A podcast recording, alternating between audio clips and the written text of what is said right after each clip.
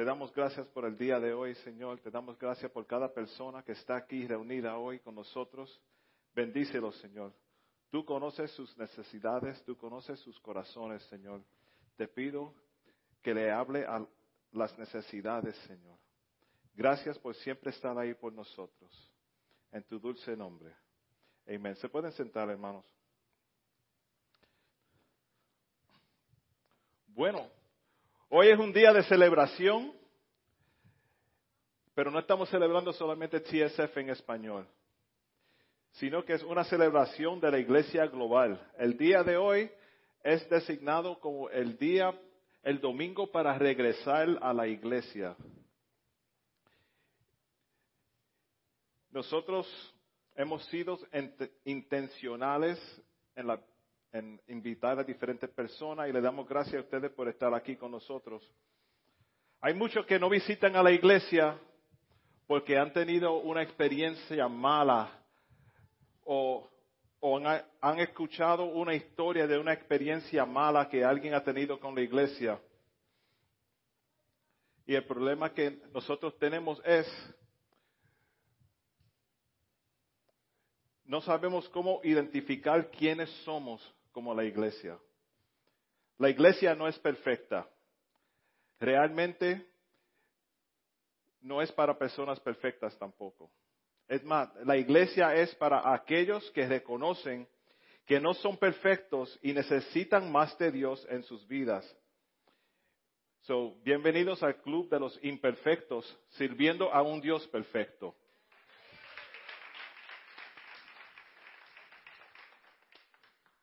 Muchos, tienen problemas con los religiosos. Nosotros no somos religiosos, somos familia y Dios es nuestro Padre. Los, los religiosos, ellos son conocidos por su habilidad de excluir a los que no son como ellos. Son rápidos en identificarlos como si fueran raros. Pero les voy a dar el fin del mensaje ahora, por si acaso se preocupan un poco y sepan, vamos bien. Yo soy un hijo de Dios. Tú eres un hijo o una hija de Dios. Él es nuestro Padre. Esta es mi casa, esta es tu casa. Mi casa es su casa. Amén. Hoy voy a estar leyendo en Efesios, no le voy a pedir que se pongan de pie porque no lo voy a leer corrido y van a estar de pie, parados, sentados. Pero Efesios 2, verso 11 dice así, no olviden que ustedes los gentiles antes estaban excluidos, eran llamados paganos incircuncisos por los judíos, quienes estaban orgullosos de la circuncisión, aun cuando esa práctica solo afectaba su cuerpo y no su corazón. Los religiosos llamaban a los que no eran del grupo de ellos paganos incircuncisos. That sounds really bad. Siempre identificaban quiénes eran uno de ellos y quiénes no eran. Es más, si tuvieran un rótulo afuera, como nosotros tenemos eso que dice TSF y TSF español, si tuvieran un sign así afuera, los religiosos diría, nosotros somos y ustedes no son.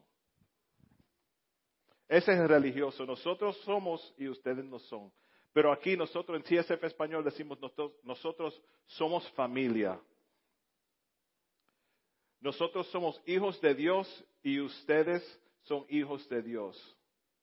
Pero el, el, religioso diría a la otra persona, tú eres nadie. Hoy les digo que yo soy nadie diciéndole a todo el mundo de alguien alguien que controla mi vida, no porque yo soy débil, sino porque yo reconozco que necesito de Dios.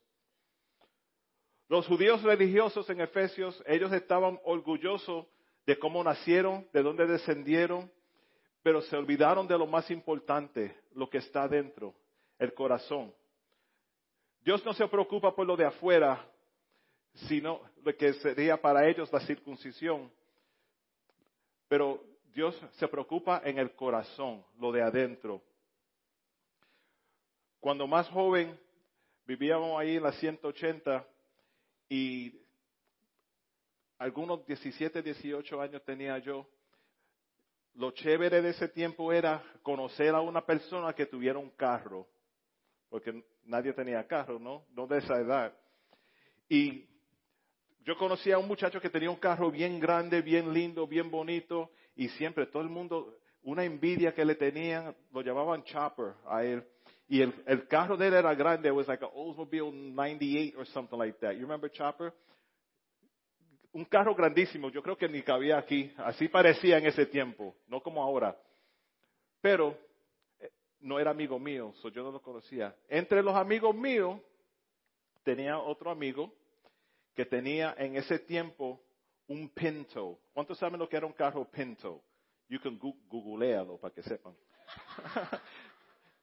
un Pinto era un carro regular, nada fancy, pero él le tenía un nombre especial, lo llamaba My Pinto Porsche, porque para él era un Porsche. Era para él un carro deportivo, pero cuatro cilindros solamente.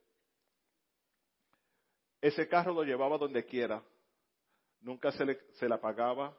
Nosotros pasamos muchos viajes en eso. Por más que uno miraba por fuera, decía una porquería, pero por dentro hacía el trabajo. Así somos nosotros. Por fuera engañamos a cualquiera. Puede ser el más bello, el más bonito, el más alto, la, la más bella, lo que sea, y por dentro estar completamente perdida o perdido. Las apariencias engañan, pero Dios nunca se, equivoca. En Samuel, vamos a mirar, la, historia dice que Samuel fue a la casa de Isaí para escoger un rey nuevo y miró a todos los hijos. Es más, voy a leer, el primer de Samuel 16. Voy a leer solamente partes, aunque la historia es bien buena. Let's see. Samuel 16. Ok, perfect. Ahora bien, el Señor le dijo a Samuel, ya has hecho suficiente duelo por Saúl. Lo he rechazado como rey de Israel. Así que llena tu frasco con aceite de oliva y ve a Belén. Busca a un, un, hombre llamado Isaí que vive allí, porque he elegido a uno de sus hijos para ser mi rey. Pero Samuel le preguntó, ¿Cómo puede hacerlo? Si Saúl llega a, enterarse, me matará. Él no estaba supuesto estar ahí. Pero lleva contigo una novilla, le contestó el Señor. This is the part I like. Así, yo sé que el Señor era dominicano, porque dice así. Y di que has venido para ofrecer un sacrificio al Señor. Para que sepan. Invita a Isaí al sacrificio y te mostraré cuál de sus hijos ungirás para rey. Voy a leer fuera de sequence, so don't worry. En el 6 dice, Samuel se fijó en Eliab, uno de los hijos de, Isaí, y pensó, seguramente ese es el ungido del Señor. Tenía todo, el, el cuerpo, you know, Planet Fitness, tremendo, todo por fuera, perfecto. Pero el Señor le dijo a Samuel, no juzgues por su apariencia o por su estatura, porque yo lo he rechazado. El Señor no ve las cosas de la manera que tú las ves. La gente juzga por las apariencias, pero el Señor mira el corazón. Entonces Isaí le dijo a su hijo Abinadab que caminara delante de Samuel. Es un poquito raro, ¿verdad? Porque ahora yo me fijo, si alguien viene a mi casa y dice, uno de tus hijos va a ser el dueño de la compañía, yo, ok, CJ, ven, camina por ahí para que te vean, a ver qué dicen. Sigue caminando. No, ese no es. Bueno, tengo otro, está en el cuarto, pero, a ver, Justin, ven, Justin caminando. No, ese no es. Pero fíjese en esto. El Señor le dijo al primero, ese no va a ser. Ahora viene el segundo. Entonces Isaí le dijo a su hijo Abinadab que caminara delante de Samuel. Pero Samuel dijo, este no es el Señor, este no es el que el Señor ha elegido. Fíjense en algo, ¿cuántas veces nosotros tenemos una situación y enseguida que pensamos que todo va bien, como que oímos que, oímos que Dios dice, no, no, no, no, no, tú no, no lo hagas así, sigue las instrucciones que yo te di. Nos quejamos un poco, pero vamos, ok Señor, tú eres rey, como estábamos cantando antes. Y ahora pasa por la misma situación, y esto es una lección aquí que yo nunca me he fijado tampoco. El segundo hijo, ya Samuel conocía la voz de Dios. Porque él no dijo, este, este tiene que ser. Dice la palabra de Dios. Pero Samuel dijo, este no es el que el Señor ha elegido. Ya él estaba conectado con Dios. A veces nos coge a nosotros cuatro, cinco, seis, siete. Tendría que tener doce hijos para, para hacer lo correcto. Ya en el segundo hijo, él sabía, ese no es el que Dios escogió. Isaí le presentó sus siete hijos a Samuel. A los siete Samuel le dijo, ninguno de ellos son. Eso es ser conectado con la voz de Dios, ¿verdad? Porque ya él conoce, Dios me dijo, no, la primera vez ya yo aprendí, yo oigo esa voz, no voy más. El Señor no había elegido a ninguno de ellos. Queda todavía el más joven, siempre el joven se queda atrás. Contestó Isaí, pero está en el campo cuidando las ovejas y las cabras. El padre no pensaba que este iba a ser el rey, era el más chiquito. Pero manda, manda llamarlo de inmediata, dijo Samuel. No nos, no nos sentaremos a comer hasta que él llegue. Entonces Isaí mandó a buscarlo. El joven era trigueño, apuesto, which means handsome, y de ojos hermosos. Well, you can't have it all. Pero y el Señor dijo, este es, úngelo. Nuestro corazón es el centro de lo que somos. No son las apariencias. Al hermano que está visitando aquí, que quizás no ha ido a la iglesia en mucho tiempo porque ha tenido una situación con alguien en la iglesia que parecía que era cristiano, pero te trató diferente, las apariencias engañan. Es el corazón. El corazón del creyente que tiene conexión con Dios trata a la gente como Dios dice que trate a la gente. Habla de Dios constantemente sin juzgar. Hay muchos que no visitan a la iglesia porque un hermano le pisó un callo y no le dijo, I'm sorry. O le cogió el parking o comió la última alcapurria que había y, you know. Por, a lot por cosas bobas. Los judíos parecían buen cristianos, pero el corazón de ellos no era así. Dios no es cardiólogo, pero examina el corazón del hombre y conoce la verdad. Déjame compartir una verdad muy importante. No importa de dónde vienes ni de qué familia eres, si eres puertorriqueño, dominicano, hondureño, panameño, ecuatoriano, venezolano, mexicano, colombiano nicaragüense, lo que sea, aunque somos millones o billones en el mundo, tenemos una cosa importantísima en común. Romanos 3:23 dice aquí así, pues todos hemos pecado, nadie puede alcanzar la meta gloriosa establecida por Dios. No somos perfectos. Y los que ahora somos cristianos, salvados, hijos de Dios, seguidores de Jesús, tenemos que acordarnos que en un tiempo no éramos así. El religioso enseguida, you know, ay, yo voy a la iglesia, todo va bien, tú no vas a la iglesia, tú te vas a perder, enseguida empiezan a juzgar y, y así, y tú haces esto y tú haces, pero tú hacías eso también. En Efesios, donde estamos leyendo el verso 2, 12 dice, en esos tiempos ustedes vivían apartados de Cristo, no se les permitía ser circuncidados ciudadanos de Israel y no conocían las promesas del pacto que Dios había hecho con ellos. Ustedes vivían en este mundo sin Dios y sin esperanza. Pablo decía, ah, ustedes no estaban al día de lo que había ahí. No eran parte de la familia ni del grupo y no sabían lo que se perdían.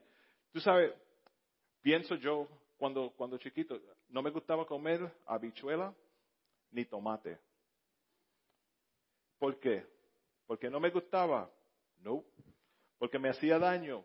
No. Porque me, me molestaba cuando comía. No. Nunca lo había comido.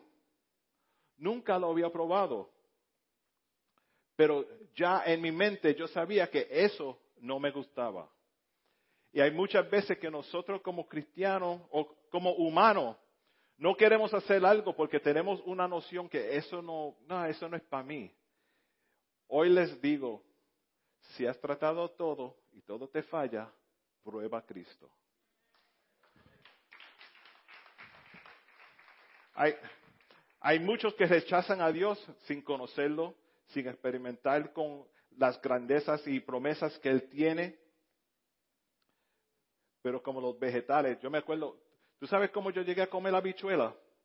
En la oscuridad, en la sala con mami, hizo arroz y puso las habichuelas. Dice, ay, hombre, venga a comer. Yo no sé qué edad tenía, no sé, es que quizás era atrasado o algo, pero ella me dio la comida, pero me acuerdo, so, si me acuerdo, era mayor and she fed me. It was weird, but,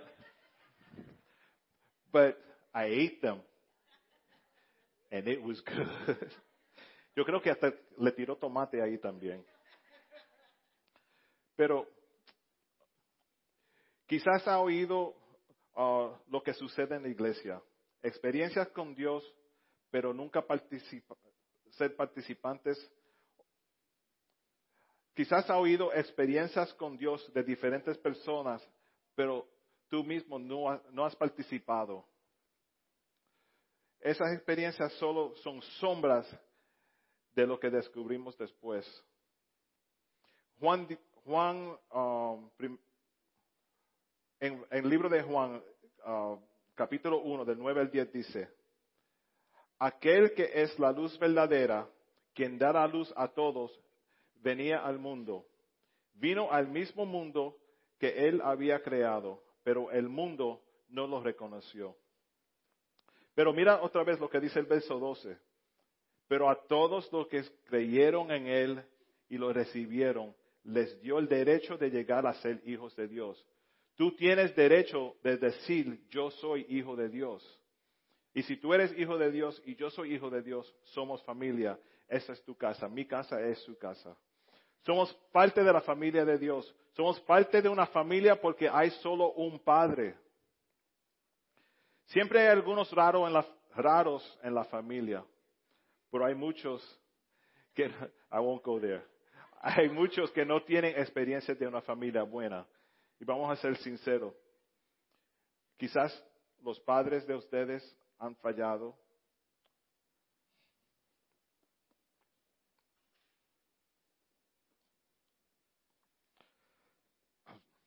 Quizás tu situación en la casa no es como tú la quieres, como que tú quieres que sea. Quizás te tratan de una forma diferente y tú ves, tus amigos tienen de todo.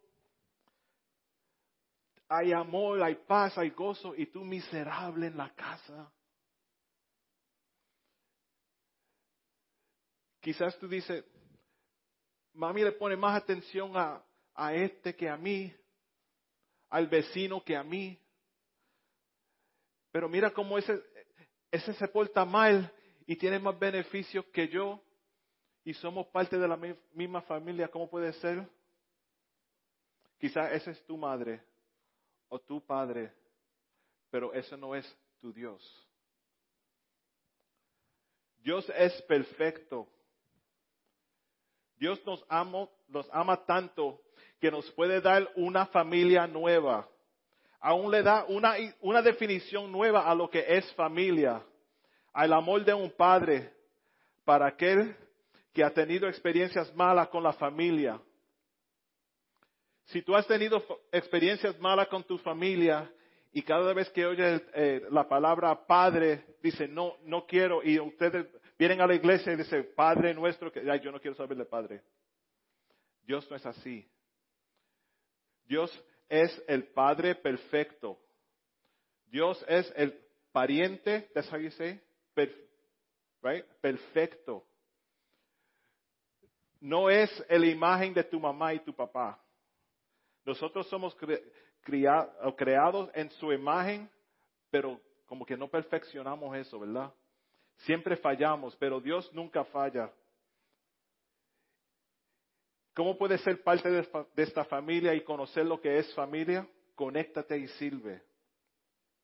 Dios te puede usar para cambiar las vidas de otros y Dios nos usa para amar a otros. ¿Has tenido experiencias malas con tu mamá y tu papá y tu familia? Tienes que hacer algo, cámbialo. Uno puede decir, ok, pero desde ahora en adelante va a ser diferente, porque yo tengo un ejemplo y mi ejemplo es Dios.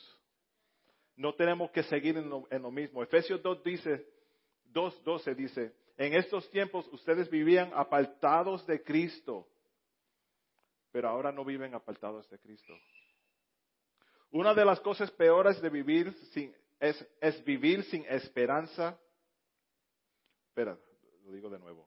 Una de las cosas peores de vivir sin esperanza es el tiempo que nos toma a reconocer que no la tenemos. I say that again. Una de las cosas peores es vivir sin esperanza, pero peor es vivir sin esperanza y no saber que no, que no tenemos la esperanza, porque no la queremos. It's, it's like a tongue twister, you know. No tenemos esperanza porque no queremos esperanza, no tenemos fe en Dios, pero nos quejamos diciendo, ay, yo no tengo esperanza. Nuestra esperanza está en Dios. Pablo dice que vivías en el mundo sin Dios y cuando estabas ahí no tenías esperanza, pero hay momento que algo sucede nos caímos y nos caímos otra vez, otra vez y otra vez, hasta que vemos y realizamos que necesitamos a Dios. Algunos van la vida entera sin reconocer eso. Solamente tienes que reconocer, necesitas a Dios. Si pudiéramos hacerlo solo, solo nunca hubiera enviado a su Hijo. If we could have made it through life alone, he wouldn't have to send his son. La Biblia dice que los pecados son rojos, pero envió a su Hijo a hacerlos blancos como la nieve. Isaías 1.18 dice, vengan ahora, vamos a resolver esto, este asunto, dice el Señor. Aunque sus pecados sean como la escarlata, yo los haré tan blancos como la nieve. Aunque sean rojos como el carmesí, yo los haré tan blancos como la lana. Y no dice aquí, si tú vas a la iglesia todos los domingos, después de servir por seis meses y tú tienes pecado, yo te voy a hacer, you know, I'm going to fix that for you. Voy a hacer que sea blanco. No. Esa promesa es para todo el mundo. Nosotros somos los que decimos, ah, sí, no, tú, estás así porque tú vienes a la iglesia pero tú no cantas. Tú vienes a la iglesia y tú no sirves, tú no te conectas. La promesa no es así, no viene con esa clase de um, condiciones. La única condición es aceptar al Señor como su Padre.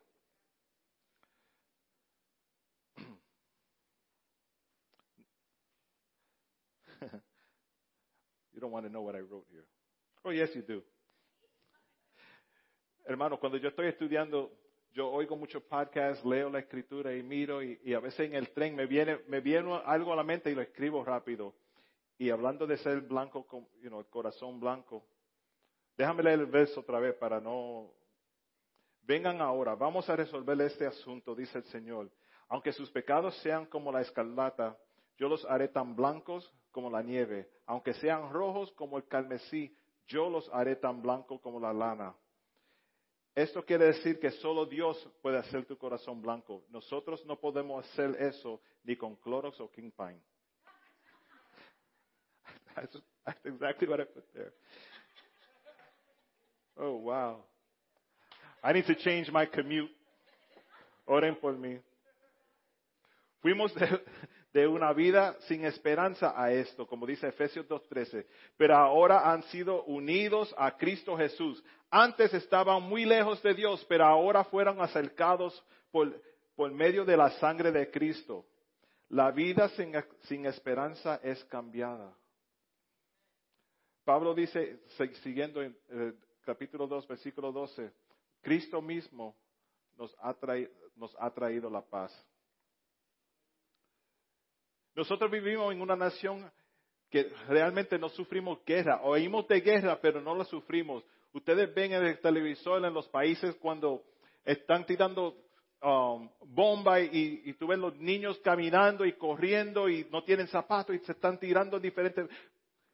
El Señor te ofrece paz, pero para, para reconocer esa paz tiene que haber guerra, porque paz sin guerra no es paz. Uno no conoce lo que es paz.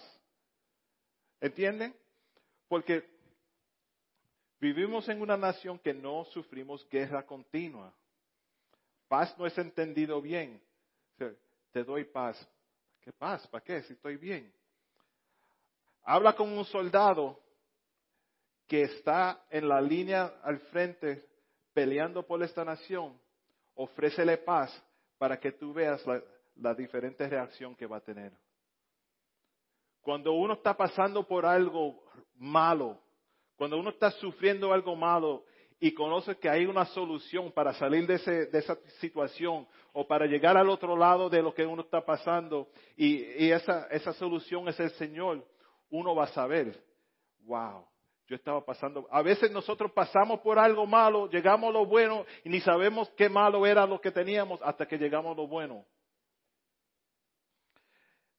Los versos 14 y 15 en Efesios dicen, Él unió a los judíos y a gentiles en un solo pueblo cuando por medio de su cuerpo en la cruz derribó el, muro de hostilidad que nos separaba.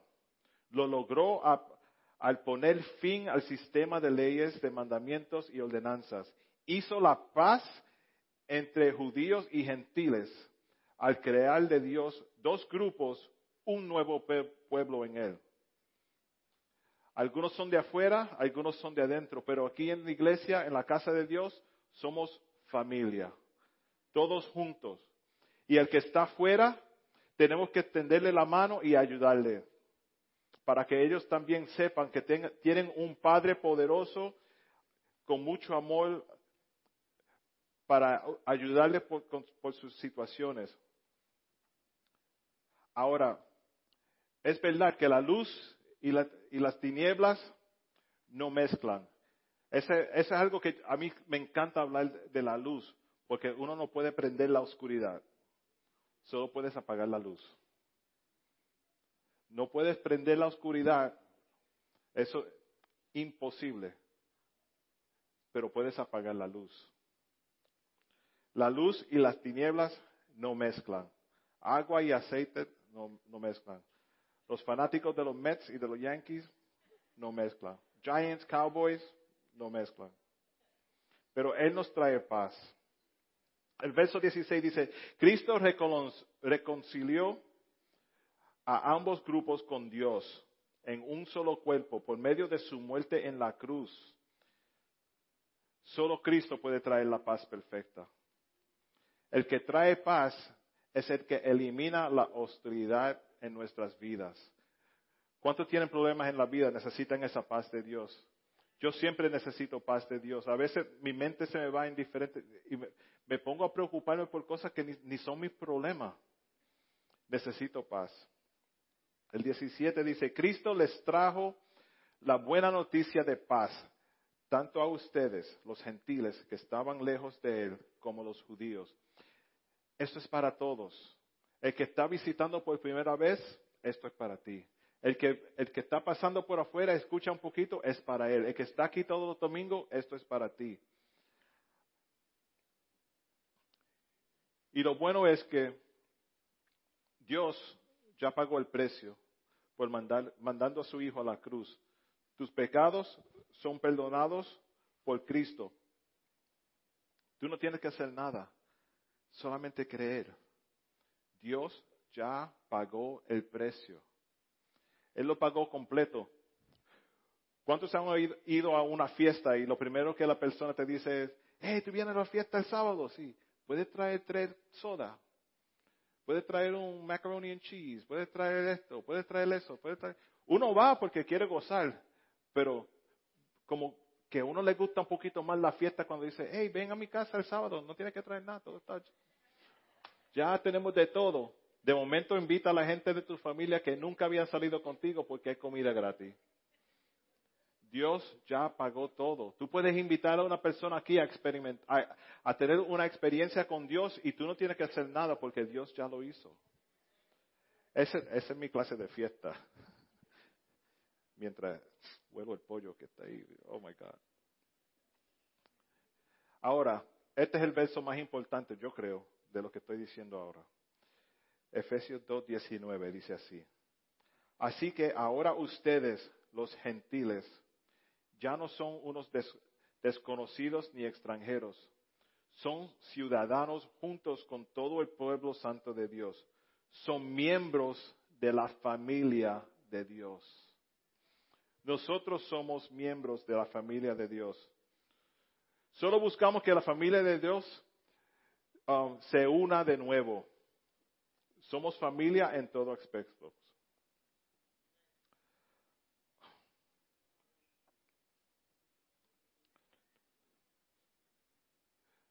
Mateo 28, 20 dice así, y tengan por seguro esto, que estoy con ustedes siempre hasta el fin de los tiempos. Ese es Dios hablando, el Padre. Eso es después de eh, enseñarle cómo orar, diciendo, Padre nuestro que estás en los cielos, reconociendo que Dios es Padre, tengan por seguro esto, que estoy con ustedes siempre hasta el fin de los tiempos. ¿Por qué? Porque Dios es un Padre bueno y no abandona a sus hijos. Si has tenido una experiencia mala en una iglesia, una congregación, un estudio bíblico, lo que sea, que sea eso algo um, isolated. Isolated. Separado, una, una, you know, a one-time thing. Eso no es como Dios es. Si nosotros, es fácil um, quejarse y decir, Dios, esto fue tu culpa, eso fue tu culpa, eso fue... Dios no es así. Dios estará contigo durante todo lo que uno vaya pasando en la vida. Por más malo que sea la situación, Dios no cambia y Dios está ahí, porque Él es tu Padre y Él es el imagen perfecto de lo que es un padre que no abandona a sus hijos. Si te has sentido abandonado por tu madre o tu padre, no crea que Dios es así. Si quizás tú tienes una relación mala con tus hijos, tienes tiempo de arreglarlo y decir, yo no voy a ser como era mi madre o mi padre, yo quiero ser como es mi Padre Celestial. Amar y siempre estar ahí. Porque nosotros somos familia y somos familia de verdad.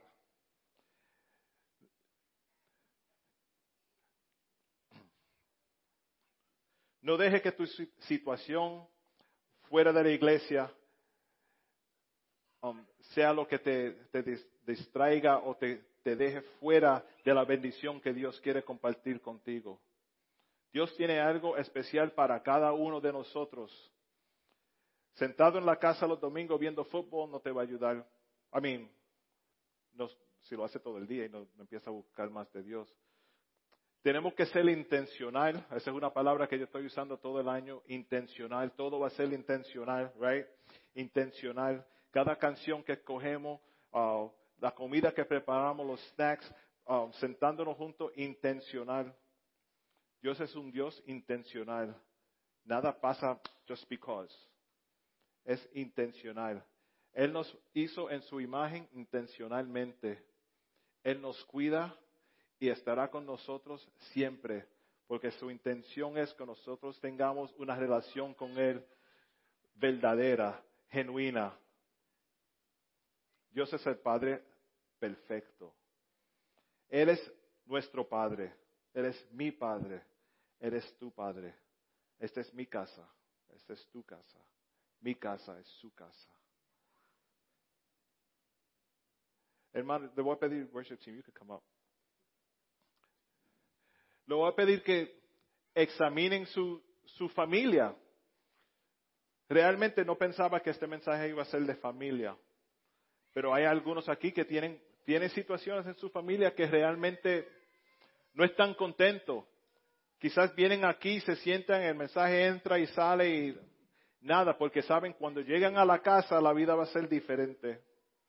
Todo va a ser diferente. Hay problemas encima de problemas, más problemas amontonados con más problemas. Hay situaciones que no tenemos control. Los hijos hacen cosas y uno no sabe qué pensar. No podemos cambiarlo. Pero Dios te dice hoy, intencionalmente quiero tu corazón, quiero tu atención es difícil ponerle 100% atención a Dios. Es tan difícil, especialmente en este mundo, con tantas cosas que pueden distraer. Hay obstáculo detrás de obstáculo. Uno brinca el primer obstáculo y vira otra vez, peor que Spartan Race. Hay como cinco o seis más. Pero Dios está ahí para ayudarte. Dice la palabra de Dios, Él no te abandonará. Él no va a ser el que va a terminar la, la carrera antes de ti. No, Él va a estar ahí. Hay una pared. vente Ahora seguimos. Él te ayudará. Él no te abandonará. Yo quiero, hermanos, que nosotros seamos ejemplos al mundo de que es una familia, una familia en Cristo, de acuerdo a su palabra, de acuerdo a las promesas de Dios, no de acuerdo a lo que mi familia hace. A mí me encanta mi familia, nosotros nos gozamos, reímos, hacemos de todo, pero tampoco es perfecta. Pero el amor de Dios, súper perfecto. No hay fallo ahí. El fallo es en nosotros, que no queremos aceptar ese amor de Dios porque tuvimos una experiencia mala con lo que sea. Hoy Dios te dice, vamos a empezar de nuevo. Te voy a dar una definición nueva de lo que es el Padre. Es el Padre perfecto, el que no te abandonará, el que no te dejará, el que estará contigo siempre Domingo para regresar a la iglesia, sí, pero es domingo para regresar a una relación con Dios perfecta. ¿Qué puedo hacer yo para ayudar a mi relación con Dios? Tú sabes, cuando un hijo hace algo malo, como que, you know, de, you, avoid your, parents. Evita, evita una, una situación donde estás junto a, a papi y mami, oh, están ahí, no, me van a decir algo no evite que Dios te hable. Nosotros necesitamos esa, esa conexión con Él. El consejo que Dios te da es el mejor. Sin Él va a haber tormenta y la paz la vamos a necesitar. Padre Santo, te damos gracias, Señor, por tu palabra, por, por tu Hijo, Señor. Venimos delante de ti, Señor, pidiendo que la definición de Padre sea algo instrumental en nuestras vidas al crecer más cerca de ti, Señor. Señor, ayuda a esos hermanos y hermanas que están aquí reunidos, que quizás no tienen ese ejemplo en la casa, pero tienen ese ejemplo en ti, Señor. Que sepan confiar en ti por todo, Padre Santo. Tu palabra dice que tú no nos abandonarás. Y nosotros no queremos abandonar nuestra relación contigo, Padre. Ayúdanos ver más la necesidad que tenemos de estar en tu presencia, Padre. Señor, bendice a los que están aquí, Señor, visitando. Los que necesitan algo especial en sus vidas, Señor, bendícelos. Señor, aun cuando estemos cantando canciones de alabanzas, que tú hables a los corazones y las mentes de nosotros, Señor. Revélate en una forma especial, Padre. Que durante la semana nosotros nos recordemos las grandezas de tu palabra y, tus promesas, Señor. Y lo que tú tienes para nosotros. Señor, si, te ofendemos de, de, alguna manera u otra, Señor, perdónanos. Ten misericordia, Señor.